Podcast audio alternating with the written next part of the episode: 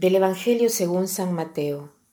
En aquel tiempo los fariseos, al salir, planearon el modo de acabar con Jesús. Pero Jesús se enteró, se marchó de ahí y muchos le siguieron.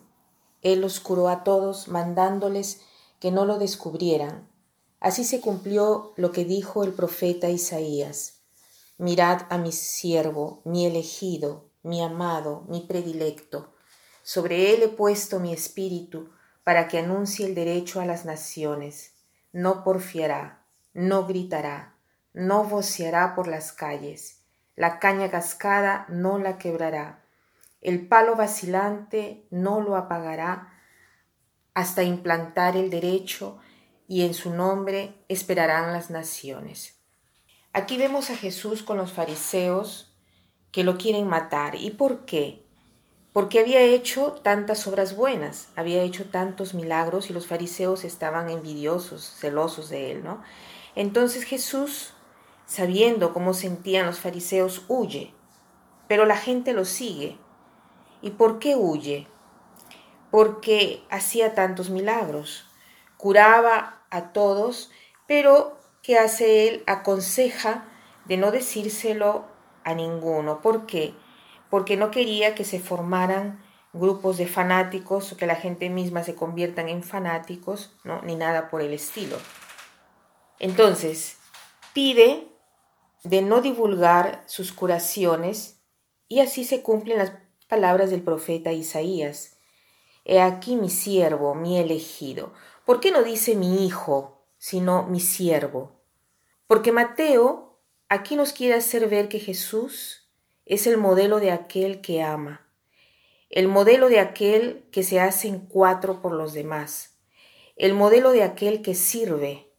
Por eso lo llama mi siervo, pero siervo no en el sentido despreciativo, de esclavo, sino siervo en el sentido de aquel que es útil para un servicio, que se da por los demás, que no mira sus intereses.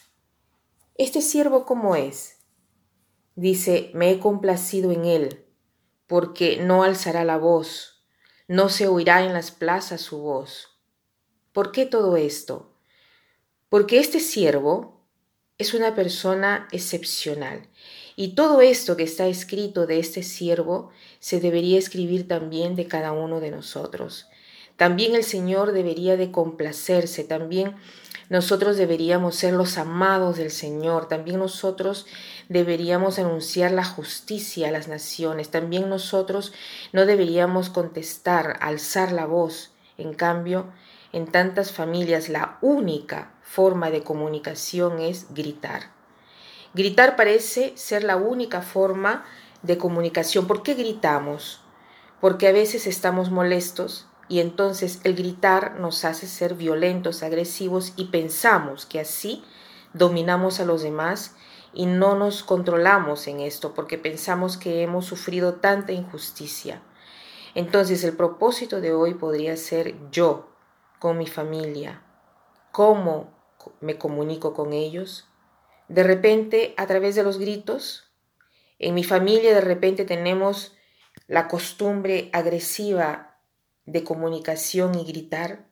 Los animales gritan cuando están en peligro y de repente mis gritos son una señal de ayuda. El Señor hoy nos la da. Dice, ¿quieres ayuda? Entonces aprende de mí. Aprende la humildad mía, el silencio. No te confíes solo de tus derechos, no, no te fíes solo de tus derechos, sino trata de de repente los, em, de defender los derechos de los demás y así lograrás controlar tu voz y podrás comunicarte de una manera diversa. Para terminar, quiero citar esta, no es una frase, más bien una pregunta. Dice, ¿ustedes saben por qué se grita contra otra persona cuando uno está enojado? El hecho es que cuando dos personas están molestas, sus corazones están alejados. Para cubrir esta distancia se necesita gritar para poderse escuchar. Cuanto más enojado estás, tanto más fuerte tendrás que gritar para sentirse uno con el otro. Que pasen un buen día.